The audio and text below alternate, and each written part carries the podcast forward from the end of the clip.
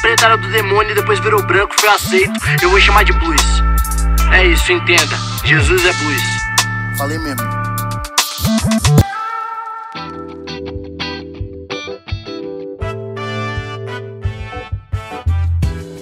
Salve, salve, bando de pecadoras, pecadores. Como é que vocês estão? Um salve aí para você que vive preocupado, né? O que que vai acontecer da sua vida quando Jesus voltar, levar só os salvos e você não subir, já que você é um pecador desgraçado, né? O que que vai acontecer? O que que a gente vai fazer? E eu vou estar aqui também com certeza, né? Porque pelo que a gente fala, pelo que a gente faz, meu Deus. Aí a gente vai ficar jogado aí nesse mundão velho, sem saber o que tá acontecendo, é marca da besta, é tiro, porrada e bomba. E aí, né? Quem poderá nos defender? E hoje eu estou falando isso porque nós entramos justamente no capítulo 24 de Mateus, que o mesmo discurso acontece também em Marcos capítulo 13 e Lucas capítulo 21. Tudo isso é o discurso escatológico de Jesus. É. Por exemplo, bom, aqui na minha Bíblia, Mateus 24 traz o subtítulo que é Os sinais dos fins do tempo, ou dos tempos, né?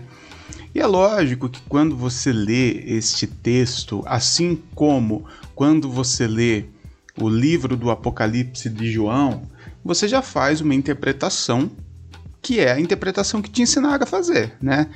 Que é aquela interpretação do deixados para trás, né? Já assistiu esse filme ou já leu esse livro? Deixados para trás? É uma merda, é uma grande bostona fedida. Não assista. Ou assista também para se divertir, né?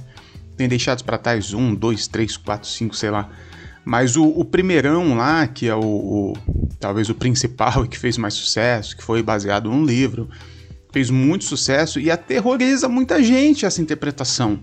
Porque são coisas bizarras e bizonhas, né? Aquele lance de que Jesus vem, aí leva os salvos, os não salvos ficam aqui, aí o bicho pega, é besta, é anticristo, é meia, meia, meia. E meu Deus, e depois Jesus volta e mata todo mundo, aquela coisa hollywoodiana.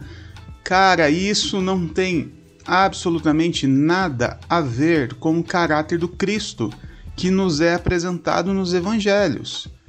Essa essa questão de Jesus voltando o cavalo branco e matando e coisa destruindo e mata pecador e manda pecador para o inferno não coaduna com o Cristo que nos é apresentado, que a gente está vendo até aqui. Então, assim, ou Jesus ele, ele tem um, um grave problema de desvio de caráter, né, uma questão de bipolaridade, onde Deus era realmente muito malvado, né, o Senhor dos exércitos do Antigo Testamento, aquela coisa toda. Aí ele chega em Jesus e, e fica ali 33 anos pagando de bom moço e depois volta a ser o Deus violento e sanguinário, ou a gente não entendeu nada do que está acontecendo aqui e nos ensinaram completamente errado. E eu já digo para você que é justamente essa opção 2, tá? A interpretação desses textos foram feitas de forma porca por muito tempo é, não sei nem se é realmente uma má interpretação ou uma interpretação maldosa para exercer controle cada vez maior sobre os fiéis da fé, né? Porque se tem uma coisa que faz o fiel ser cada vez mais fiel, é o medo, é o medo de ir para o inferno, é o medo do final dos tempos.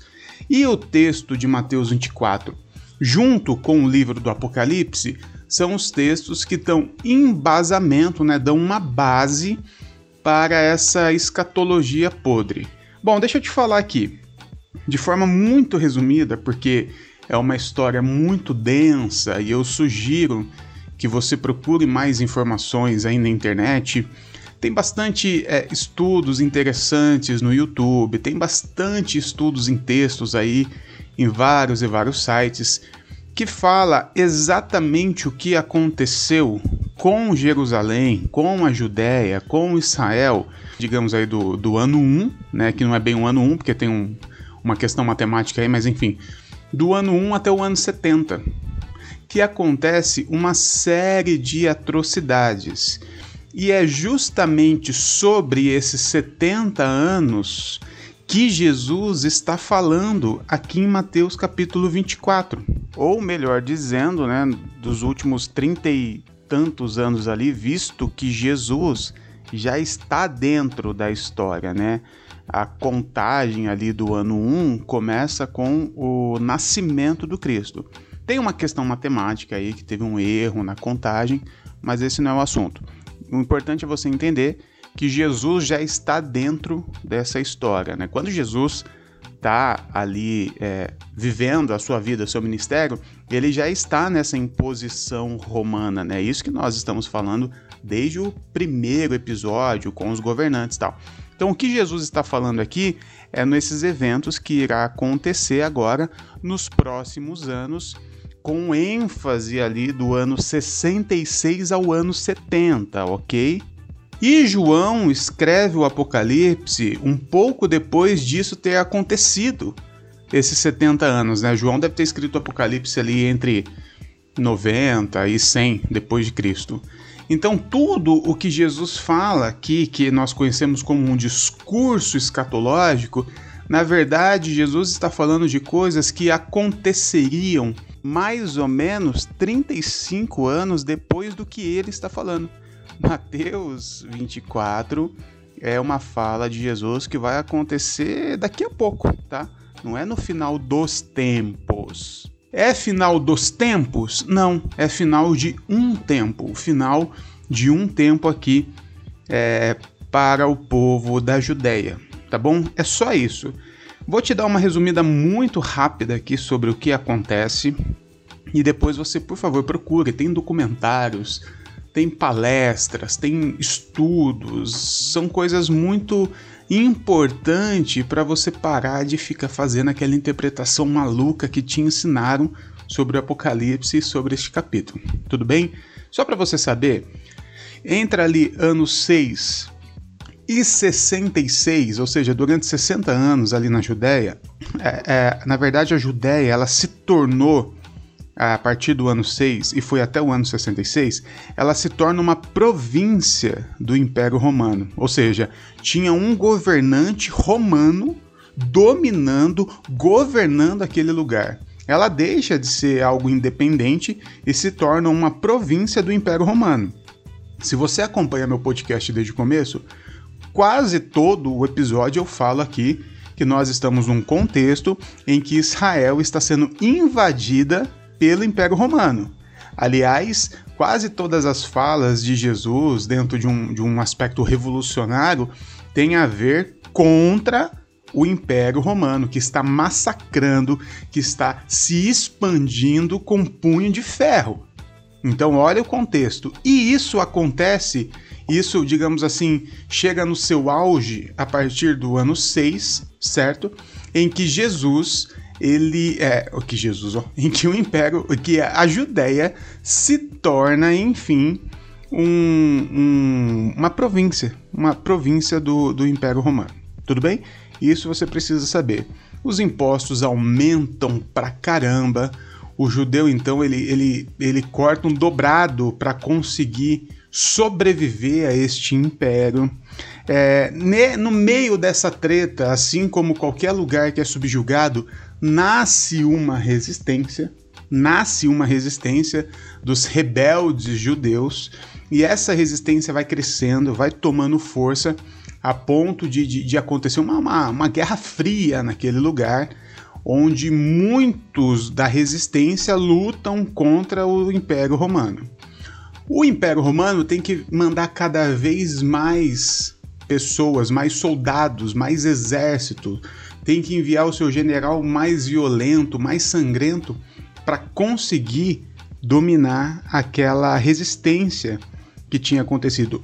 Em 66, essa rebelião dos, dos, do, da resistência teve o seu ápice, né? Que eles realmente tinham conseguido é, dominar as principais instalações romanas ali dentro da Judéia, e aí que o imperador Nero manda o tal do general Tito, que era um cara violento, super experiente de guerras, e aí acontece depois de 66 ali o massacre, o maior massacre na história de Israel.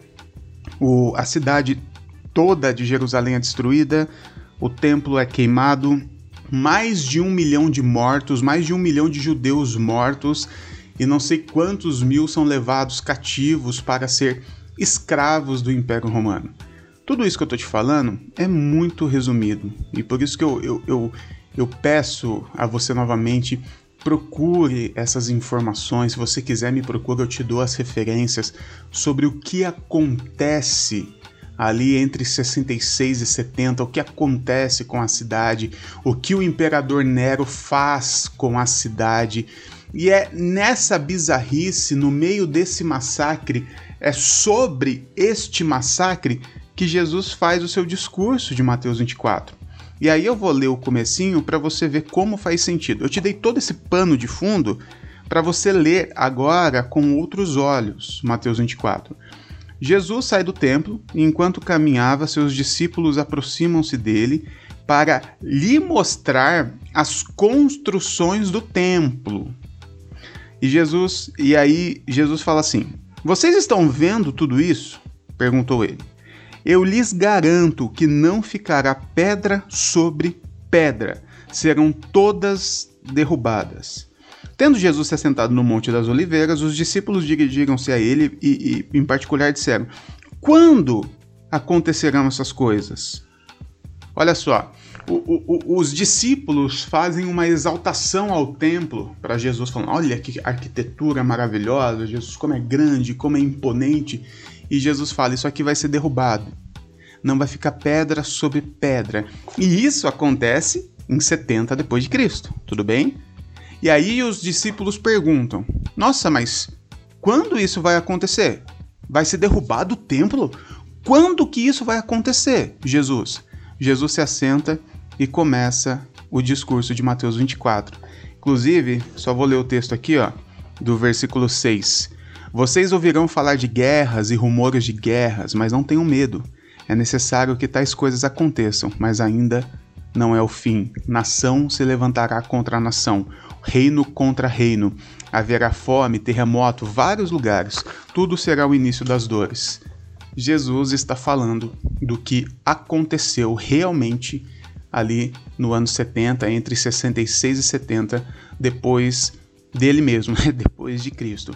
Então, não, não é um discurso escatológico. É um discurso escatológico na perspectiva que Jesus está falando de um fim de um tempo o fim de um tempo da nação de Israel. Mas não está falando sobre o final dos tempos, um discurso apocalíptico e coisa assim, tá bom? Então fica tranquilo. E se você tem dúvidas sobre o livro do Apocalipse, procure lá no Instagram do Inadequados uma live que eu fiz com o pastor John sobre o Apocalipse. A gente fez isso provavelmente foi começo do mês de julho. Procure lá. Nessa live a gente fala sobre todos os textos do Apocalipse e a gente te ensina a interpretar o livro do Apocalipse de uma forma que não é essa forma maluca que te ensinaram ali ao longo da sua vida, tá? Nós damos toda uma base para você conseguir fazer uma interpretação contextualizada do Apocalipse, tá bom? Essa live aconteceu lá no comecinho do mês de julho de 2020, né? Vai que você tá ouvindo isso daqui 4 mil anos, você já sabe exatamente quando aconteceu. Beleza? Eu vou ficando por aqui, agora você pode dormir em paz, né? Sabendo que você não vai precisar tatuar 666 na sua testa. Deus abençoe a todos.